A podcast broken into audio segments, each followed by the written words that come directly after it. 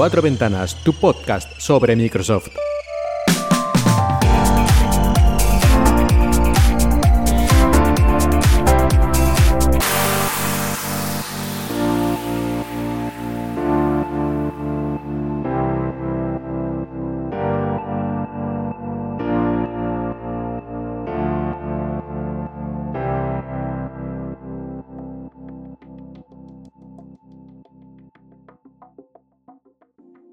Buenos días y bienvenidos a Cuatro Ventanas, tu podcast sobre Microsoft en Emilcar FM. Y hoy es un episodio especial porque no todos los días se presenta una nueva versión de Windows. Sobre todo porque, aunque oficialmente nunca se dijo, había quedado esa idea de que Windows 10 era la última versión de Windows y que sería para siempre y simplemente se iría actualizando y cambiando, pero que se seguiría llamando Windows 10.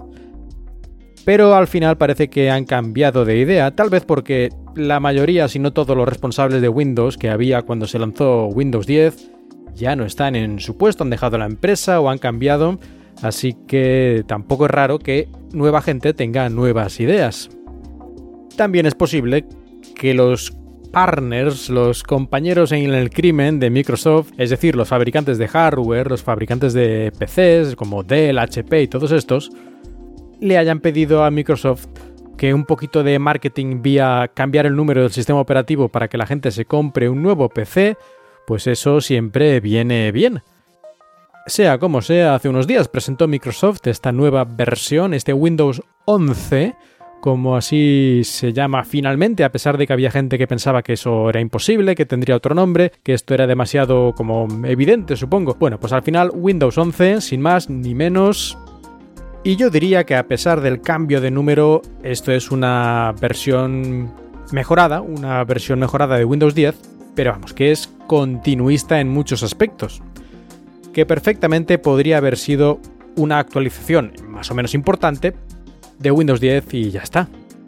Por lo menos esa es la primera impresión, aunque luego pues ves que hay muchos detalles y cosas que francamente han cambiado o van a cambiar bastante. Uno de los cambios más evidentes es el interfaz de usuario, que es lo que estamos viendo siempre que utilizamos el sistema operativo y se ha hecho como más moderno y sobre todo más unificado, porque lo de moderno esto es muy relativo, porque de hecho las modas vienen y vuelven, ahora plano, ahora con sombras, ahora bordes redondeados, ahora bordes rectangulares y luego volvemos a lo contrario, es decir, yo creo que en cierta forma esto es un poco secundario, pero sí que al menos si esto se le pedía a Windows 10 desde hace mucho tiempo, bueno, y en general a todas las versiones de Windows, yo creo que se está consiguiendo ya por fin, si no completamente, al menos bastante más que hasta ahora, esta unificación del aspecto de las distintas partes del sistema operativo. Porque no era raro encontrarte en Windows 10, pues partes que tenían ese aspecto más de Windows 10, pero partes que tenían aspecto de Windows 8, de Windows 7, incluso iconos de Windows XP todavía por ahí dando vueltas. Y ahora, aunque todavía no está al 100%, la cosa está mucho más unificada y se agradece. Y otra cosa que se deriva de esto es que la barra de tareas ahora está centrada. El botón de inicio está en el centro o más centrado. Pero esto sí que lo podemos modificar, podemos ponerlo a la izquierda si así lo deseamos. Y otro cambio que nos trae el interfaz de usuario son las Lifetiles, las baldosas animadas que llegaron a Windows con Windows Phone que luego pasaron a Windows 8 y han llegado pues hasta aquí, hasta Windows 11 donde ya son eliminadas definitivamente. Yo la verdad siempre he sido fan de las Lifetiles, especialmente en teléfonos móviles, en el Windows Phone, pero los, utilizo perfectamente bien en, en, todas las versiones de Windows que lo han permitido, de Windows 8, Windows 8.1 y Windows 10. Ya no estarán más y han sido sustituidas, o por lo menos parte de su funcionalidad, de su función, por un panel, un panel de widgets. Los widgets son pequeños programitas que informan de cosas igual que hacían las lifestyles en cierta forma. Pues por ejemplo te ponen ahí los datos de la previsión del tiempo o de la bolsa o las últimas noticias y también se van actualizando. Así que en cierta forma es lo mismo, pero ahora estarán separadas. Ya no será la propia aplicación, el icono de la aplicación que al mismo tiempo es una lifestyle, sino que por un lado tendrás los iconitos simples de las aplicaciones en el menú de inicio y por otra parte este panel de widgets con la información que quieras poner ahí. Ya veremos si las diferentes empresas y desarrolladores se dedican a hacer estos widgets o se queda la cosa medio muerta, porque si no recuerdo mal, Windows Vista ya tenía widgets, que sacaron cuatro y ahí se quedó la cosa. Pero aparte de estos cambios de la interfaz y algunos otros, porque bueno, la verdad es que hay muchas pequeñas cosas que han cambiado, básicamente seguimos estando en Windows 10, no hay una diferencia brutal por decir algún otro pequeño cambio de interfaz, pues ahora se ha separado lo que antes era el centro de notificaciones, que tenía las notificaciones, pero también tenía unos botones con acciones rápidas de eh, activar el wifi eh, y activar el modo nocturno y esas cosas, pues ahora lo han separado digamos en dos partes, lo han hecho independiente. Una parte son estas acciones rápidas y por separado tenemos las notificaciones. Bueno, pues ese tipo de pequeños cambios como digo, podemos encontrarlos a lo largo y ancho de Windows 11, pero nada que realmente nos tenga que cambiar la forma de trabajar. Y hay algunas cosas que ya existían y ahora simplemente están mejoradas, como por ejemplo el Snap. Ya desde hace varias versiones de Windows podíamos automáticamente ajustar dos ventanas mitad y mitad de pantalla, simplemente acercándola al lado izquierdo, al lado derecho o a las esquinas, y así podían incluso ponerse cuatro ventanas ya ajustadas en forma de cruz, ocupando la pantalla de la mejor manera posible. Pues este snap, este ajustar ventanas automático, se ha mejorado y ahora apretando un botón en la ventana nos aparecerán las diversas opciones, los diferentes layouts, las diferentes composiciones en las que podemos poner las ventanas y seleccionar dónde queremos que vaya cada una. Parece la verdad bastante útil pero en el fondo es lo que ya teníamos, simplemente un poquito mejorado. Aunque si queremos ir un paso más allá, podemos también grabar esta configuración de dónde ponemos cada ventana y así la próxima vez que queramos lanzar estas mismas aplicaciones y ponerlas en la misma disposición, pues lo podremos hacer de manera mucho más rápida. Pero veamos ahora algunos de los cambios que lleva Windows 11, digamos ya a nivel más interno. Por ejemplo, la versión de 32 bits de Windows ya no estará disponible. A partir de ahora la única versión de Windows que habrá será la de 64 bits, que yo creo que esto a estas alturas ya no le importa a nadie, es decir, nadie va a poner el grito en el cielo, de hecho no lo ha puesto nadie, casi sorprendentemente porque siempre hay alguien que se queja de cualquier cosa, pero yo no he escuchado a nadie que se haya quejado de esto. Y es que todos los procesadores soportan 64 bits desde hace yo ya no sé cuánto, pero a lo mejor 10, 15 años, ya no lo sé, pero vamos, que no creo que nadie haya por ahí que tenga Windows 10 con un procesador de 32 bits. Y otro cambio interno, pero en este caso a nivel de hardware de los requerimientos mínimos para que funcione Windows 11, es uno que ha traído bastante polémica, como no podía ser de otra forma hablando aquí de Microsoft, que quieras que no, es el sistema operativo más utilizado en el mundo y por lo tanto siempre hay alguien que se va a quejar. Y es que resulta que solo podrán actualizar a Windows 11 los ordenadores que tengan un procesador Intel de octava generación o más moderno o un procesador AMD Zen 2 o más moderno. Es decir, procesadores bastante nuevos, tendrán 2-3 años. Y no solo eso, sino que el equipo tiene que soportar el módulo TPM, un módulo de seguridad que se utiliza para funciones de cifrado y en fin, ese tipo de cosas relacionadas con la seguridad y que Microsoft ha calculado que es imprescindible para poder ofrecer un servicio realmente fiable y seguro y que no se puede instalar Windows 11 sin él, sin este TPM 2.0 que también no todos los ordenadores lo tienen o lo tienen pero no lo tienen activado por defecto y hay que entrar en, la BIOS o en la UEFI del sistema y cambiarlo, activarlo, etcétera, lo cual mucha gente no sabrá hacer ni, ni en fin, ni, ni ganas de aprender, por lo que en cierta forma esa gente no podrá actualizar a Windows 11.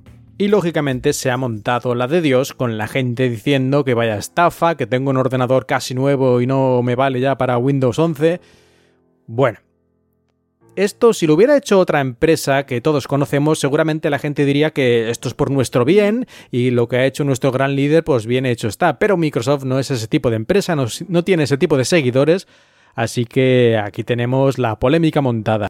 Pero si lo pensamos bien, en realidad no hay por qué preocuparse, porque podremos seguir utilizando Windows 10 hasta 2025 con actualizaciones de seguridad y todo ese tipo de cosas e incluso la nueva tienda de Windows va a llegar también a Windows 10, o sea, no será exclusiva de Windows 11, por lo tanto, a efectos prácticos sí, no tendremos algunas de las tonterías, por así decirlo, nuevas que lleva Windows 11, pero que no son ninguna cosa, digamos, que nos vaya a cambiar la vida, ni que podamos hacer cosas con Windows 11 que sea imposible con Windows 10 podremos seguir trabajando y haciendo todo lo que necesitamos sin ningún problema con Windows 10. Así que yo lo entiendo, yo lo entiendo que a todo el mundo le gusta tener lo último.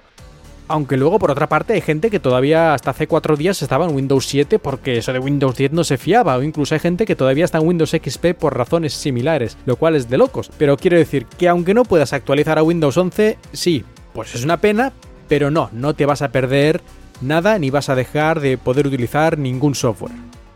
Y aunque ciertamente Microsoft podría haber comunicado todo esto de una forma mucho mejor, tendrían que haber estado ya preparados para, la queja porque era algo evidente y es increíble Microsoft como una y otra vez sigue haciendo este tipo de errores de comunicación.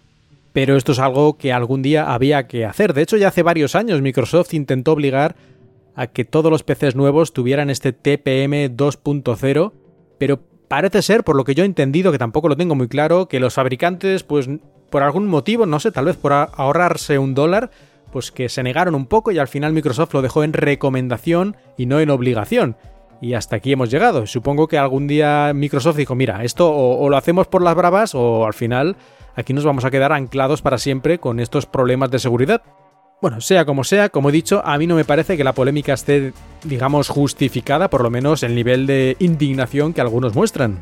Y de hecho yo espero que Microsoft por el, la ofensa popular no se acabe bajando los pantalones y dejándonos a todos con un sistema operativo Windows 11 con menos seguridad de la que podría tener, porque algunos, que al final siempre son unos pocos, se quejan de, de estas cosas y a lo mejor resulta que son los mismos que hasta hace cuatro días estaban en Windows 7. ¿Quién sabe? En todo caso, los que sí que tengan los requisitos mínimos para actualizar a Windows 11 Recordar que la actualización será gratuita, como ya fue la de Windows 10, y que en principio saldrá en octubre, aunque no han dado una fecha exacta, se rumorea por algunos documentos, imágenes y tal de sus presentaciones que sería el 20 de octubre, pero en todo caso no hay una fecha oficial. Y también se dice que esta actualización sería por fases, como se ha hecho en los últimos años, así que es muy posible que el 20 de octubre no puedas actualizar tu equipo a Windows 11 por mucho que sea compatible, sino que a lo mejor eh, tardará dos o tres o cuatro meses hasta que te llegue. Si quieres Windows 11 el primer día, lo más fácil será comprar un equipo nuevo que lo lleve preinstalado. Pero francamente yo creo que no hay ninguna prisa, en fin, no hay ninguna característica súper espectacular que necesites comprarte un equipo nuevo solo para eso. Pero hace un momento he mencionado la nueva tienda de Windows, pero en realidad no he explicado de qué va esto. La tienda de Windows 10 y bueno, de Windows 8 ha estado siempre medio vacía, nunca ha tenido una gran popularidad entre los desarrolladores y al final pues la mayoría de las personas seguían instalando las aplicaciones de la forma tradicional, yendo a la página web del desarrollador, descargándose el exe y dándole doble clic e instalarlo y ya está. De la forma que se ha hecho desde los inicios de Windows prácticamente, o por lo menos desde que hay internet para descargarlo. Antes tendrías que poner tus disquetes o lo que fuera. Pero parece ser que esto de una vez han querido que cambien Microsoft, así que van a hacer un, bueno, un remozado total de la tienda de Windows. Y de esto además se ha encargado Rudy, Rudy Yuin o, o Huin, o la verdad es que no sé cómo se pronuncia el nombre, que me perdone, pero es un desarrollador que lleva ya muchos años trabajando con sistemas Windows y especialmente con Windows Phone, donde creó las aplicaciones más espectaculares del sistema, diría yo, y que en cierta forma casi que mantuvo vivo a Windows Phone unos años más solo casi con sus aplicaciones. Unos años después fue contratado por Microsoft y ha estado haciendo cosas hasta aquí que le han puesto a trabajar en hacer la nueva tienda de Windows. De hecho, la tienda de Windows fue algo que él criticó cuando él todavía no trabajaba en Microsoft, pues siempre lo criticaba, decía que, estaba mal hecha, que estaba mal diseñada. Bueno, pues parece ser que al final le dieron la oportunidad de, así, tanto te quejas, hazlo tú mismo, a ver, ¿qué nos haces? Y por lo menos interés no le falta y ya veremos cómo sale el producto, pero bueno, ha cambiado tanto la parte interna, ¿no? Digamos, eh, cómo estaba programada la tienda, ahora debería ser, entre otras cosas, mucho más rápida, pero también toda la parte de diseño y qué tipo de aplicaciones y cómo se ponen en la tienda, en fin, muchas novedades que están enfocadas sobre todo a que más desarrolladores estén interesados en poner ahí sus aplicaciones, aunque también para que los clientes, los usuarios, puedan encontrarlas y, utilizarlas de forma mucho más rápida y mejor. Algunas de estas novedades que tiene la tienda de aplicaciones es que podrá incluir aplicaciones de Win32, de aplicaciones clásicas de toda la vida, que ahora se podía, pero había que reempaquetarlas y hacer un pequeño proceso. Pues ahora no, ahora los desarrolladores podrán, como quien dice, echarlas ahí a casco porro dentro de la tienda de Windows. Hombre, lógicamente con un poquito de orden, pero vamos, que será aún más fácil poner aplicaciones clásicas dentro de la tienda. Y algo aún más importante, creo yo, sobre todo para los desarrolladores que tienen aplicaciones de pago, que son las que más interesan en muchos casos, porque ahora podrán cobrar, cobrar por la aplicación, hacer que la gente pague utilizando su propia plataforma de comercio, su propio CDN. De forma que Microsoft no verá un céntimo, es decir, la propia empresa que pone la aplicación ya se apañan ellos de cobrar y de hacer la factura o lo que sea, ya se apañan ellos. Así que si tú quieres, lo hace Microsoft y se lleva su porcentaje, que creo que además lo han bajado, ahora no recuerdo exactamente si está en el 15 o algo así, por ciento.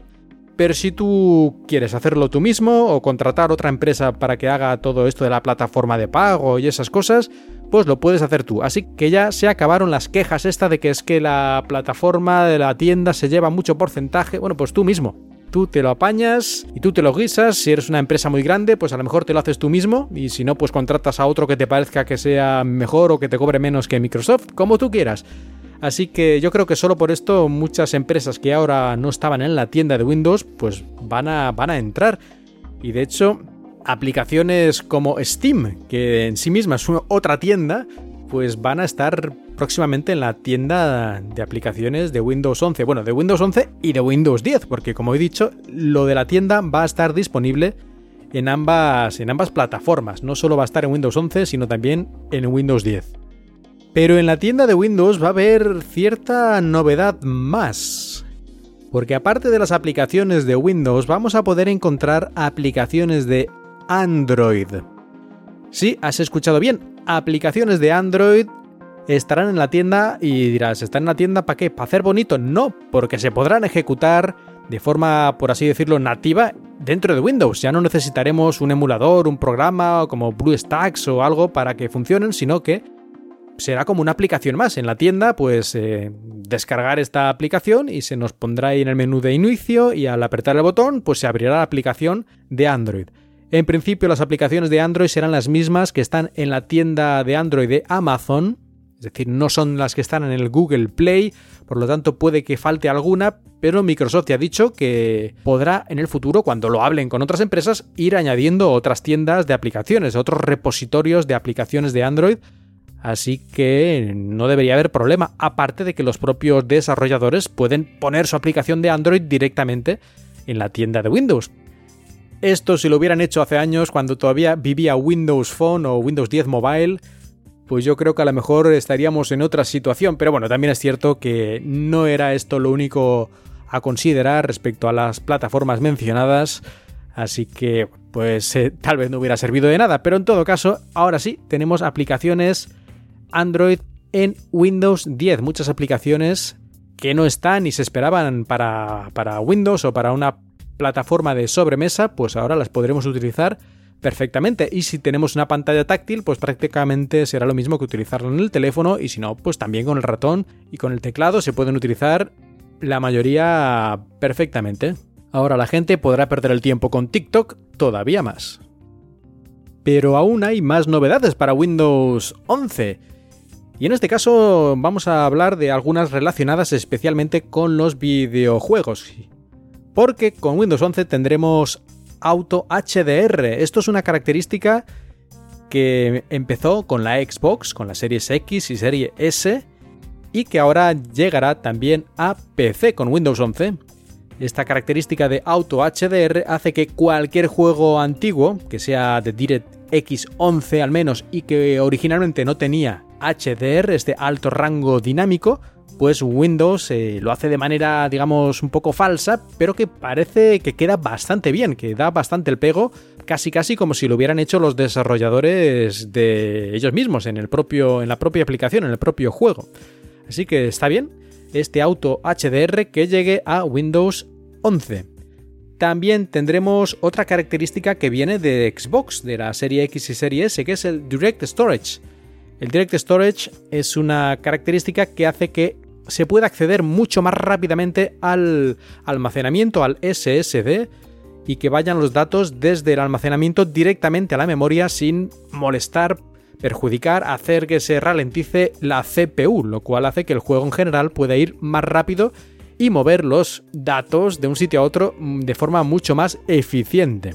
Esto sí que requerirá algunos algunas características de hardware, naturalmente un SSD de cierta velocidad, ciertos drivers especiales, así que casi casi lo mejor será comprar un equipo que ya sea anunciado como compatible con este Direct Storage. Pero bueno, en otros equipos más antiguos, si cumples las características mínimas de hardware, también se podrá activar.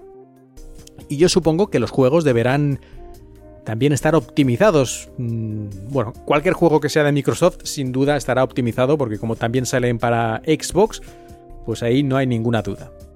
Y he contado muchas de las cosas que trae Windows 11, aunque hay bastantes más, pero tampoco quiero aburriros. Pero tengo que decir también algunas cosas que se van con Windows 11. Esto es típico, ¿no? Cuando actualizamos un sistema operativo, pues hay muchas cosas que vienen, pero también hay algunas cosas que se van. Y en este caso, ¿qué es lo que nos van a quitar con Windows 11? Una de las más evidentes será Cortana, aunque esto yo creo que no es ninguna sorpresa que Cortana prácticamente esté desaparecida incluso del el inicio del sistema, porque hasta ahora con Windows 10, aunque no la utilizaras, pues aparecía por ahí cuando estabas instalando el sistema y te aparecía el iconito y te hacía unas preguntas y tal. Bueno, pues ahora de esto nada, ya Cortana totalmente desaparecida.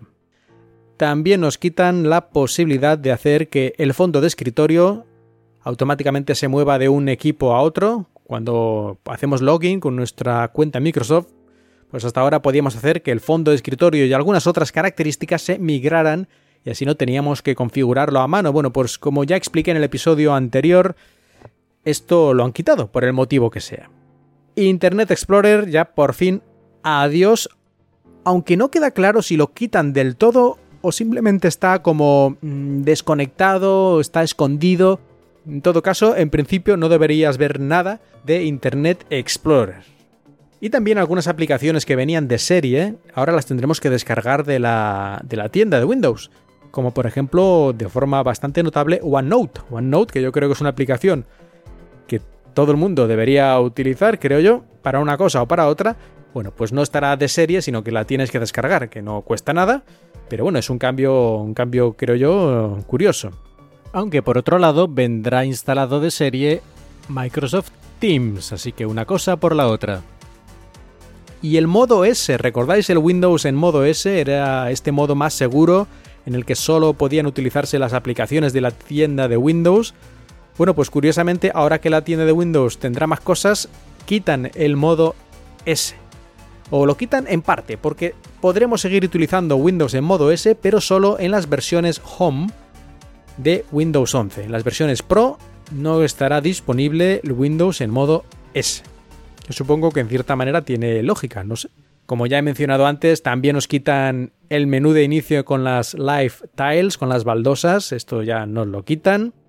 Y también nos quitan el timeline, esta característica de Windows 10 que añadieron no hace mucho tiempo tampoco, hace unas cuantas actualizaciones de Windows 10 añadieron esta característica del timeline para ver lo que habías hecho antes, las aplicaciones que habías utilizado y los documentos que habías estado leyendo una especie de, de lista pero no sé, yo no lo he utilizado nunca prácticamente, así que no me parece extraño que lo quiten porque seguramente no soy el único que nunca utilizaba esa función del timeline. Y bueno, y algunas otras cositas que han quitado, pero bueno, yo creo que estas son las principales. Y antes he dicho que Windows 11 se espera que salga en octubre de este año, pero si lo quieres probar ya, está disponible en el programa Insider de Microsoft. Ya sabes, este programa de, de Microsoft para usar versiones preliminares de sus distintos software, en este caso de Windows. Pues ya tienes el Windows 11 versión preliminar en el programa Insider, aunque ya sabes que esto es un poco arriesgado porque puede tener problemas, faltan cosas, tal vez luego cuando quieras la versión definitiva tengas que reinstalar de cero el sistema, así que no lo hagas simplemente por hacer el tonto, sino si tienes un equipo a lo mejor que te sobra o que lo tienes para estas cosas, pues lo puedes probar Windows 11, pero vamos, para la gente normal esto no nos hace ninguna falta, así que esperaremos tranquilamente a que llegue Windows 11 cuando sea. Y yo creo que con esto puedo terminar el programa de hoy. Muchas gracias por escucharme, yo soy Mark Milian y os he hablado desde Shanghai.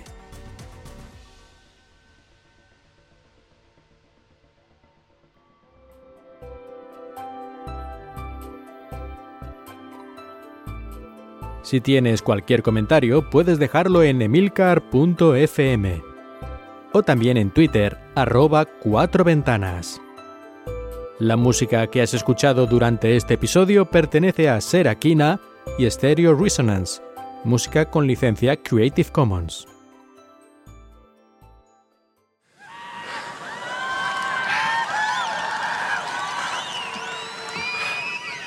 I have four words for you. I love this company.